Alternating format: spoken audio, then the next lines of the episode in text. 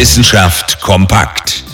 Hitzewellen stoppen leicht gemacht mit einer künstlichen Abdunkelung der Sonne. Ein Sonnenschild für die ganze Erde.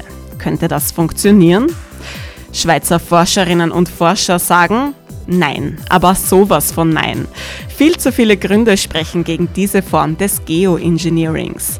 Erstens ist es nur eine Notlösung. Zweitens ist es viel zu kompliziert und risikoreich.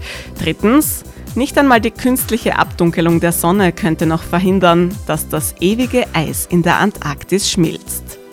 Aber rein theoretisch könnte ein erdumspannender Sonnenschutz so aussehen. Flugzeuge steigen in extreme Höhen auf, blasen dort Millionen von Tonnen Aerosole in die Stratosphäre.